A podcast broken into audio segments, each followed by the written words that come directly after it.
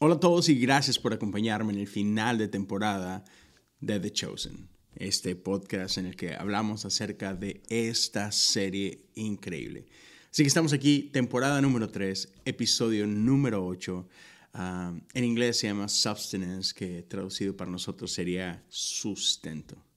Y es un, oh es un gran final de temporada. Ah, espero que ya lo hayas visto, si no, te invito, corre, míralo y, y regresa y, platiquemos un poquito de esto. Me encanta cómo en, este episodio vemos una historia épica de los evangelios. ya, concluye con eh, esta escena en la que Jesús está caminando sobre el agua y Pedro se autoinvita a, a caminar con Jesús.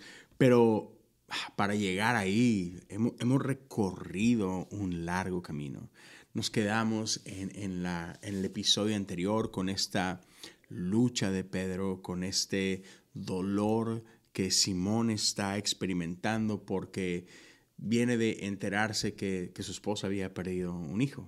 Y yo sé, yo sé que esto es, esto es extra bíblico y demás, pero estamos viendo un show juntos, ¿no? Creo que si sigues acá después de tres temporadas es porque hemos hecho ya ese, e, esa paz donde que, ok, es mucho del show es bíblico, pero hay algunas libertades creativas eh, en el proceso, ¿no?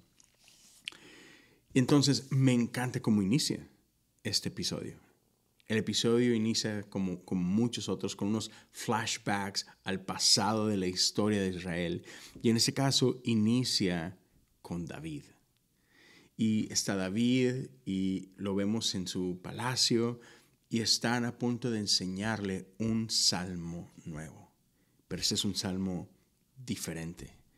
Eh, eh, es un canto, hay música, pero no hay más instrumento que voces. Y desde ahí es oh, wow, ok, esto, esto es diferente, esto es especial. Y el salmo que, que nos regala la serie en esta ocasión es el Salmo 77. Y quiero comenzar leyendo este salmo y después empezaremos a hablar un poquito de lo que vemos en el episodio. Pero, pero este salmo es básicamente el que, el que une todas las piezas y las sostiene en una, en una hermosa tensión. Así que si está bien contigo, voy a leer el Salmo 77 y lo voy a leer de la nueva traducción viviente. Si tú quieres leerlo mientras yo lo leo, adelante. Si solo quieres escucharlo, está bien también. Entonces dice así. Clamo a Dios, sí, a gritos. Oh, si Dios me escuchara cuando estaba en graves dificultades busqué al Señor toda la noche, oré con las manos levantadas hacia el cielo, pero mi alma no encontró consuelo. Pienso en Dios y gimo, abrumado de tanto anhelar su ayuda. No me dejas dormir. Estoy tan afligido que ni siquiera puedo orar.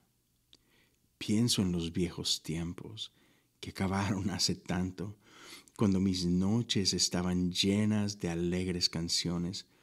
Ahora busco en mi alma y considero la diferencia. ¿Me habrá rechazado para siempre el Señor? ¿Nunca más volverá a ser bondadoso conmigo? ¿Se ha ido para siempre su amor inagotable? ¿Han dejado de cumplirse sus promesas para siempre? ¿Se ha olvidado Dios de ser bondadoso? ¿Habrá cerrado de un portazo la entrada a su compasión? Y yo digo, este es mi destino. El Altísimo volvió su mano contra mí. Me encanta el giro que da el Salmo en este momento. Pero después me acuerdo de todo lo que has hecho oh Señor. Recuerdo tus obras maravillosas de tiempos pasados. Siempre están en mis pensamientos. No puedo dejar de pensar en tus obras poderosas. Oh Dios, tus caminos son santos. ¿Existe algún Dios tan poderoso como tú? Eres el Dios de grandes maravillas. Demuestras tu asombro, poder. Perdón, déjame leer esto una vez más demuestras tu asombroso poder entre las naciones. Con tu fuerte brazo redimiste a tu pueblo, los descendientes de Jacob y de José. Cuando el mar rojo te vio, oh Dios, sus aguas miraron y temblaron. El mar se estremeció hasta las profundidades. Las nubes derramaron lluvia. El trueno retumbó en el cielo. Tus flechas destellaron como rayos. Tu trueno rugió desde el torbellino, los relámpagos iluminaron el mundo. La tierra tembló y se estremeció. Te abriste camino a través del mar y tu sendero atravesó las poderosas aguas, una senda que nadie sabía que estaba ahí. Guiaste a tu pueblo por ese camino como a un rebaño de ovejas con Moisés y Aarón de pastores. Mm. Esta es la palabra de Dios para el pueblo de Dios. Y damos gracias a Dios por su palabra. No sé si notaste el cambio brusco, pero no solo eso, no sé si notaste el tono tan sombrío de estos primeros nueve versículos en este Salmo 77. No sé tú, pero yo definitivamente puedo identificarme con el corazón del salmista. No sé tú, pero yo he pasado por tiempos muy difíciles, de mucho dolor, donde, donde a veces así, si oras con honestidad, oras de esta forma, en esos tiempos de angustia, en esos tiempos de dolor y me encanta que la Biblia nos da permiso de orar de esta forma. Podemos ver los salmos y decir, ya, yo necesito orar así a veces. Y me encanta porque justo en la serie venimos de, de un tiempo difícil. Vemos la vida de Simón y de su esposa y vemos cómo acaban de lidiar con la pérdida de un bebé que anhelaban. Y creo que te lo mencioné un poco en el episodio anterior. A veces como cristianos somos muy malos para lidiar con el dolor. Lo vemos como si fuera ah, debilidad en nuestra fe. Vemos dolor, vemos luto, ah, vemos clamor como, como si fuera pecado. Y no lo es. Y eso es algo que aprecio mucho, tanto Ah, de la herencia judía como de la herencia católica. Ambas tradiciones abrazan el dolor plenamente. Y es, otra vez, está bien. Mira los salmos. Podemos traer nuestro dolor delante de Dios. Fe no se trata de ignorar nuestro dolor. Fe no se trata de pretender que no estamos pasando por dificultad. Eso no le hace bien a nadie. Créeme, Dios no quiere que vayas por la vida pretendiendo que todo está bien. Experimentar dolor no es el reflejo de una ausencia de Dios. Experimentar dolor tampoco es, una, es un reflejo de que, ah, es que nuestro Dios es débil y, y estamos perdiendo y por eso... No, olvídate de esas cosas experimentamos dolor. ¿Por qué? Porque vivimos en un mundo quebrado. Y Jesús lo dijo, en este mundo experimentarás aflicción. Pero ten paz, yo he vencido al mundo. Entonces no se trata de ausencia de dolor. Y en este episodio vemos como en un punto un grupo de amigos se encuentran a Eden, la esposa de Simón en la serie y dicen, sabemos que algo está pasando. No sabemos qué está pasando, pero algo está pasando. queremos ayudarte, estamos contigo, no tienes que pasar por esto sola. Y me encanta cómo poco a poco ella empieza a abrir su corazón y empieza a hablar de lo que está viviendo. Y en el episodio vemos a estas dos mujeres, a María Magdalena y a la mamá de, Juan y de, y de Santiago, diciéndole, hate, está bien doler. Necesitas verdaderamente, así como que alcanzar hacia las profundidades de tu dolor y dejarte sentirlo. No tienes que ser fuerte para Simón. No tienes que ser fuerte para Jesús. No tienes que ser fuerte para nadie. Está bien experimentar y sentir dolor. Tenemos que pasar por etapas de luto. Son necesarias. Hay una sanidad que solamente puede llegar cuando nos permitimos llorar como debemos de llorar. Hay una sanidad que solamente podremos experimentar cuando nos permitamos enojarnos como nos tenemos que enojar. Cuando podamos accesar a todas estas emociones que otra vez en el mundo cristiano hemos tachado como malas, como negativas. No son negativas, son reales. Y a veces, y cuando es, e, es la respuesta correcta de nuestro corazón y de nuestro cuerpo y de nuestros sentimientos y de, y de todo nuestro ser. Entonces no nos privemos de sentirla, pero claro, hay una manera, si queremos llamarlo así, hay una manera ah, divina de experimentarlas, hay una manera apropiada de experimentarlas, hay una manera sana de experimentarlas. Pero si la reprimimos, no es sano. Y entonces hay un momento donde, donde ella recibe este consejo de ve a la iglesia, en este caso a su sinagoga, y visita a uno de nuestros sacerdotes, ¿no? Y, ella está esperando, pero, pero, pero Jesús no está ahí, está bien, no importa. Pero pero la palabra de Dios está ahí. Dios está ahí. Jesús sabemos que está en misión, pero, pero puedes encontrarte con el Dios vivo ahí. Y ahí finalmente accede y, me encanta esa escena donde visita su sinagoga local y está ahí uh, Yusef, si no me equivoco es el nombre del personaje, ah, que es este representante de ah, la sinagoga. Y, y empieza a abrir su corazón y dice, necesito, estoy pasando por esto. Y él reconoce el dolor. Él estuvo a punto de perder a su propia hija, recuerdan hace episodios atrás. Y entonces él le hace una pregunta muy buena, muy necesaria. dice, ¿estás enojada? Y ella lo admite por primera vez, quizá dice, sí estoy enojada.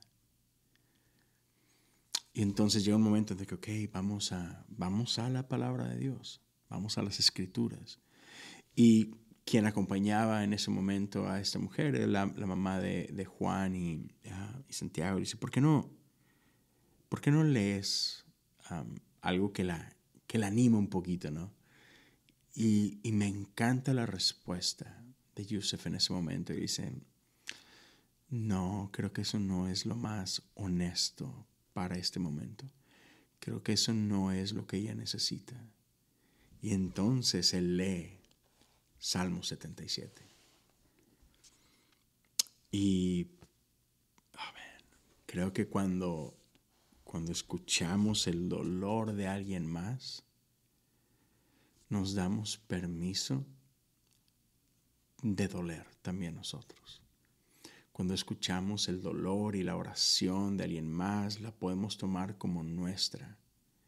Cuando a nosotros nos faltan palabras, cuando el dolor es tan profundo que ni siquiera podemos, sabes, unir dos, tres palabras juntas y no podemos elevar nuestra propia oración, podemos apoyarnos en la oración de alguien más, como en este caso la oración de este salmista que escribe el Salmo 77 podemos tomar prestadas esas palabras y decir, Señor, sí, yo siento lo mismo que Él sintió. Señores, esas son mis palabras también, esa, ese es mi dolor también. Y después hacemos un, pequeño brinco y nos vamos de ahí una vez más con Jesús y con los discípulos que están lidiando con la tensión en la Decápolis. Y me encanta cómo vemos a un Jesús que está ahí tratando de conciliar las cosas. Y, y al principio encuentra bastante resistencia. Y todos los grupos están externando cada uno sus diferencias y uno está apuntando hacia el otro lado. No, es que ustedes, no, es que ustedes, no, es que tú. Y, es esta guerra nosotros contra ellos, ¿no? Entre cuatro o cinco diferentes fases. Y vemos a Jesús tratando de traer armonía. Y me encanta ver a Jesús en esto que vemos que, que tú y yo estamos invitados a ser hacedores de paz peacemakers. O sea, no estamos llamados a ser quienes mantengan paz, no, no, no, quienes traen paz. Es muy diferente. Alguien que mantiene la paz está en un lugar donde ya existe paz, solo, solo manténla. No, para alguien que tiene que hacer paz es alguien que llega a un lugar donde no hay paz.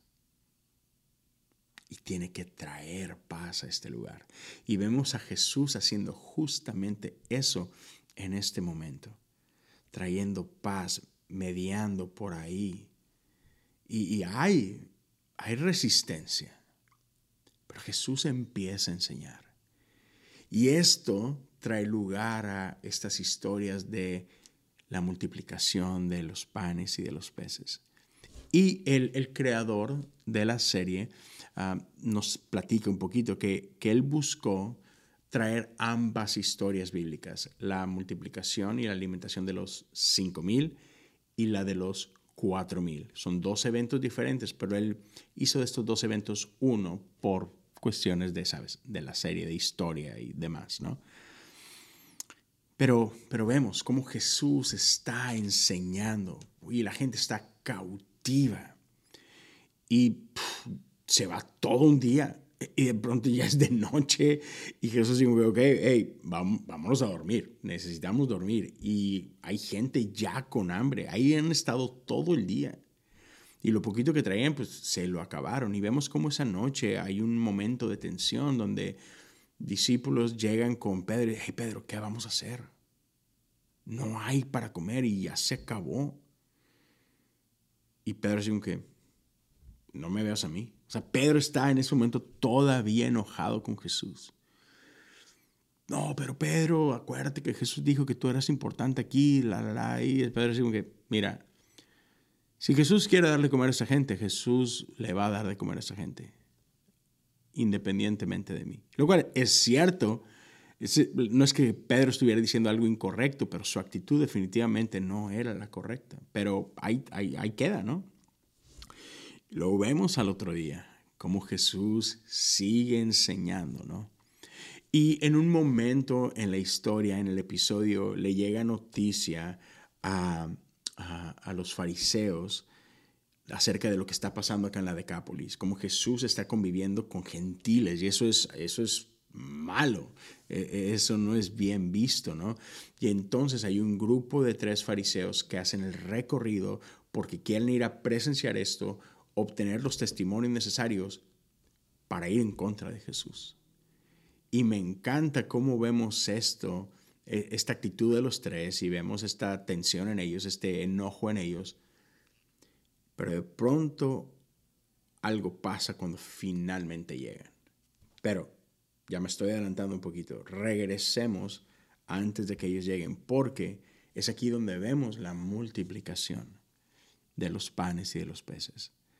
Y la verdad me encanta cómo la serie lleva esas historias con tanta naturalidad. Vemos este progreso tan real.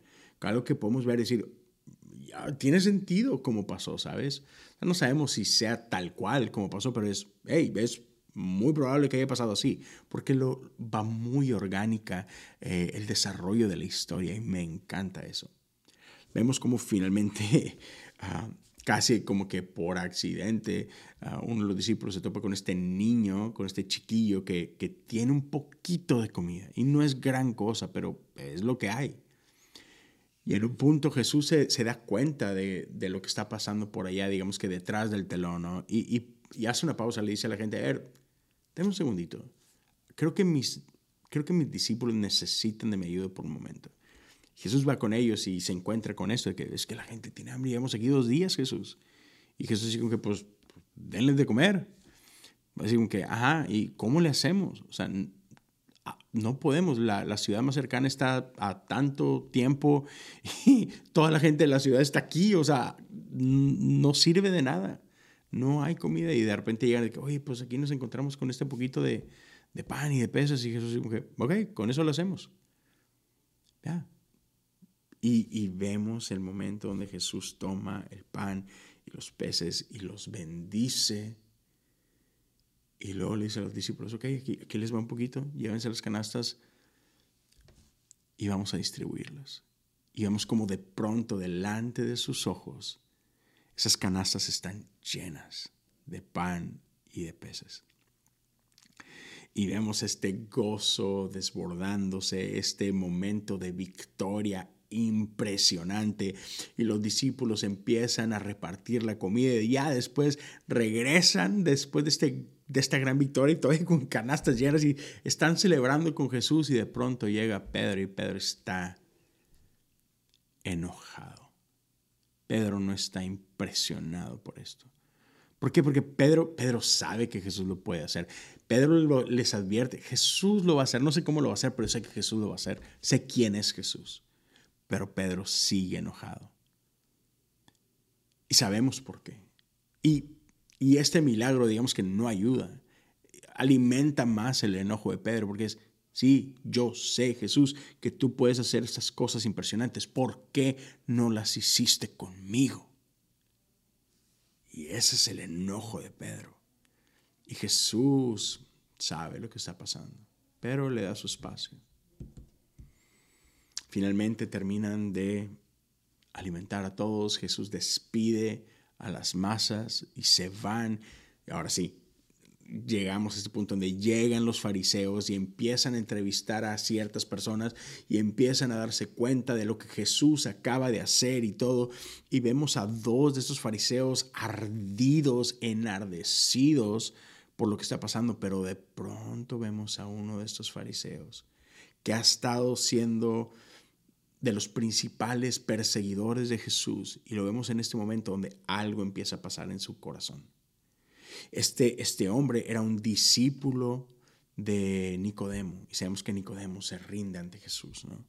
Pero este hombre, este hombre estaba molesto con Nicodemo, estaba molesto con Jesús, pero ahora algo está pasando en su propio corazón. Y de pronto en ese momento su, su corazón fue abierto y pasó de alguien que quiere perseguir y, sabes, ah, quiere agarrar a Jesús a, ya no puedo seguir negando lo que está pasando delante de mis ojos. Así como que en un momento su corazón cobra vida y dice, ¿qué estaba haciendo? ¿Será que estoy mal? Y empiezan estas dudas en su mente. Y lo vemos. Vemos la lucha en su rostro.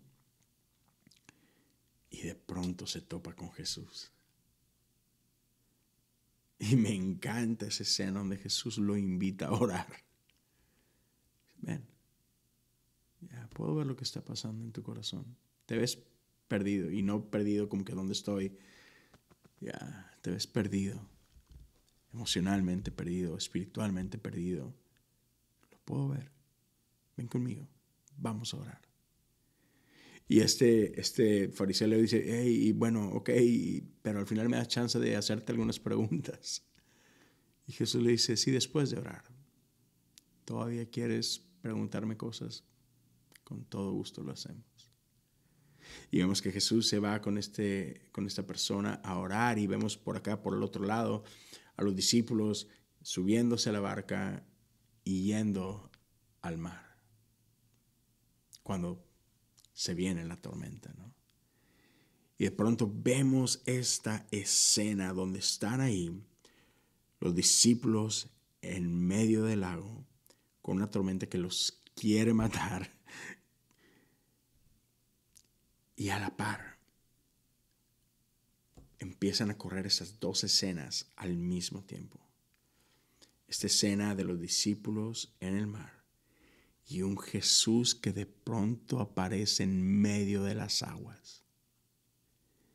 Y vemos a la esposa de Simón, quien está yendo a el mikvah para ser limpiada. Y sabemos lo que pasa con los discípulos. Sabemos que Jesús aparece delante de ellos y dice, hey, estén tranquilos, soy yo, soy Jesús. Y conocemos la narrativa bíblica, ¿no? Sabemos que Pedro le dice, Jesús, si realmente eres tú, invítame a ir al agua. Y hace poco, hace poco yo grabé un episodio acerca de esto en el podcast de Cosas Comunes y te voy a dejar la liga, por acá va a aparecer, para que puedas ir y lo cheques. Porque te, te hablo de esta historia desde una perspectiva diferente. No con Pedro en el centro, sino con Jesús en el centro. Y es un episodio que la verdad tocó mi vida profundamente. Te animo a que vayas y lo cheques. Pero me voy a quedar con la versión tradicional por, por lo que hace la serie en este episodio. Vemos a un Pedro luchando. Esta, esta tormenta que están experimentando no es sino un reflejo de la tormenta que está pasando en el propio corazón de Pedro. El, el mundo de Pedro está volteándose, se está cayendo a pedazos. Y vemos a un Pedro que ve a Jesús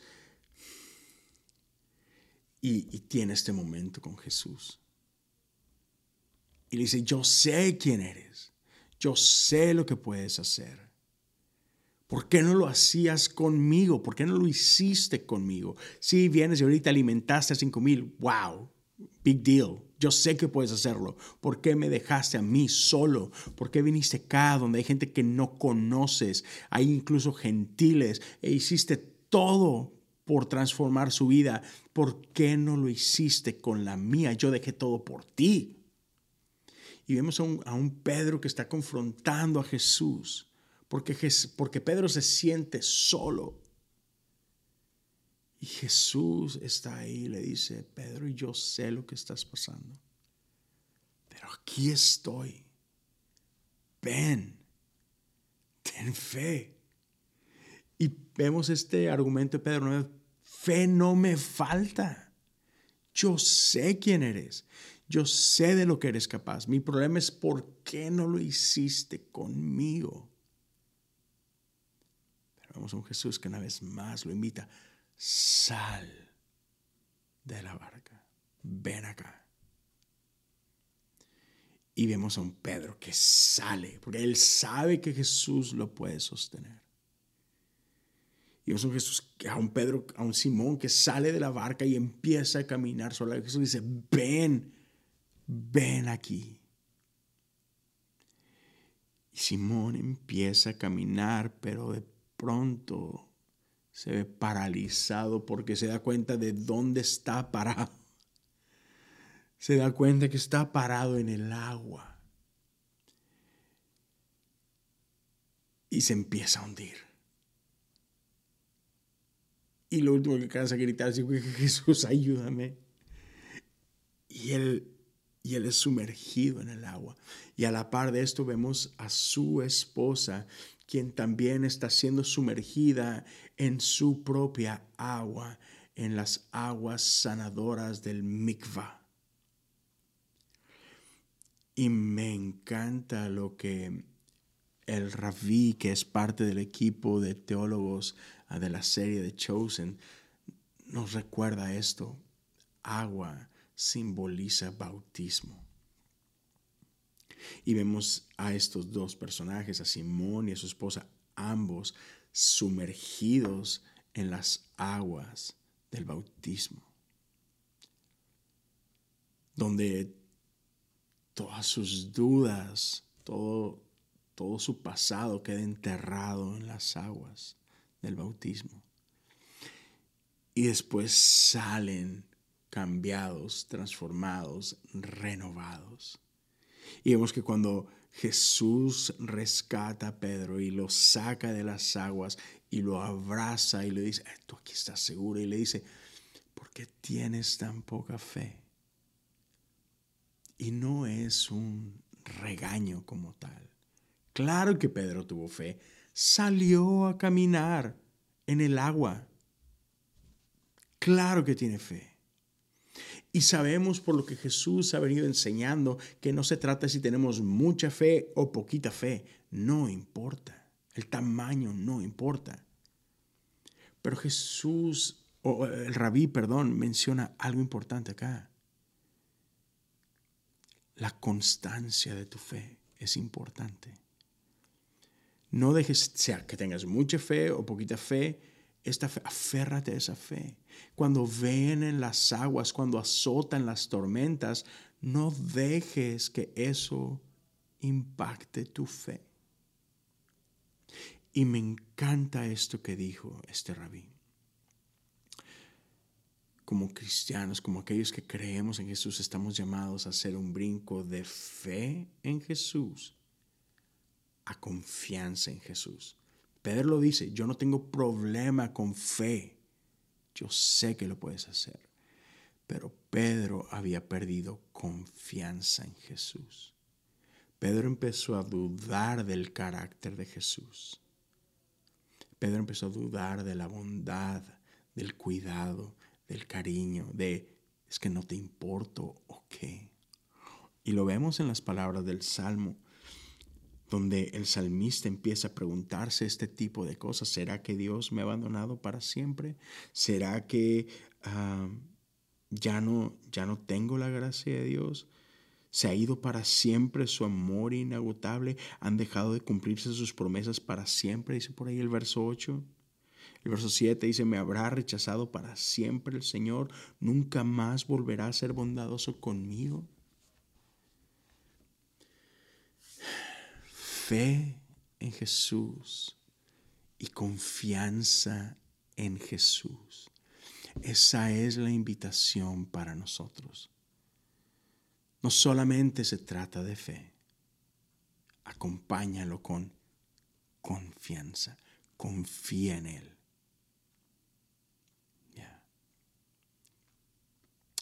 Esa fue la lucha de Pedro. Había dejado de confiar en Jesús sabemos que podemos confiar en Él. Es mi invitación para ti. Si estás pasando por un tiempo difícil, te animo. Deposita tu confianza en Jesús. Él está ahí contigo, aún en medio de la tormenta que puede estar acechando tu vida, aún en medio del caos. Déjate sumergir en las aguas del bautismo del Espíritu Santo. Ya. Estamos rodeados de agua, está bien. ya. Esta, esta tormenta, estas aguas no están supuestas a matarte. Te están llevando de algo antiguo a algo nuevo, de algo viejo a algo nuevo.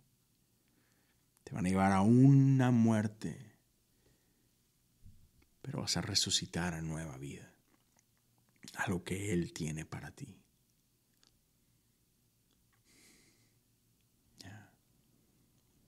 Le importas mucho a Dios. Te ama. Él está ahí. Tus problemas, tu caos, el infierno que estás viviendo, no significa la ausencia de Dios en tu vida.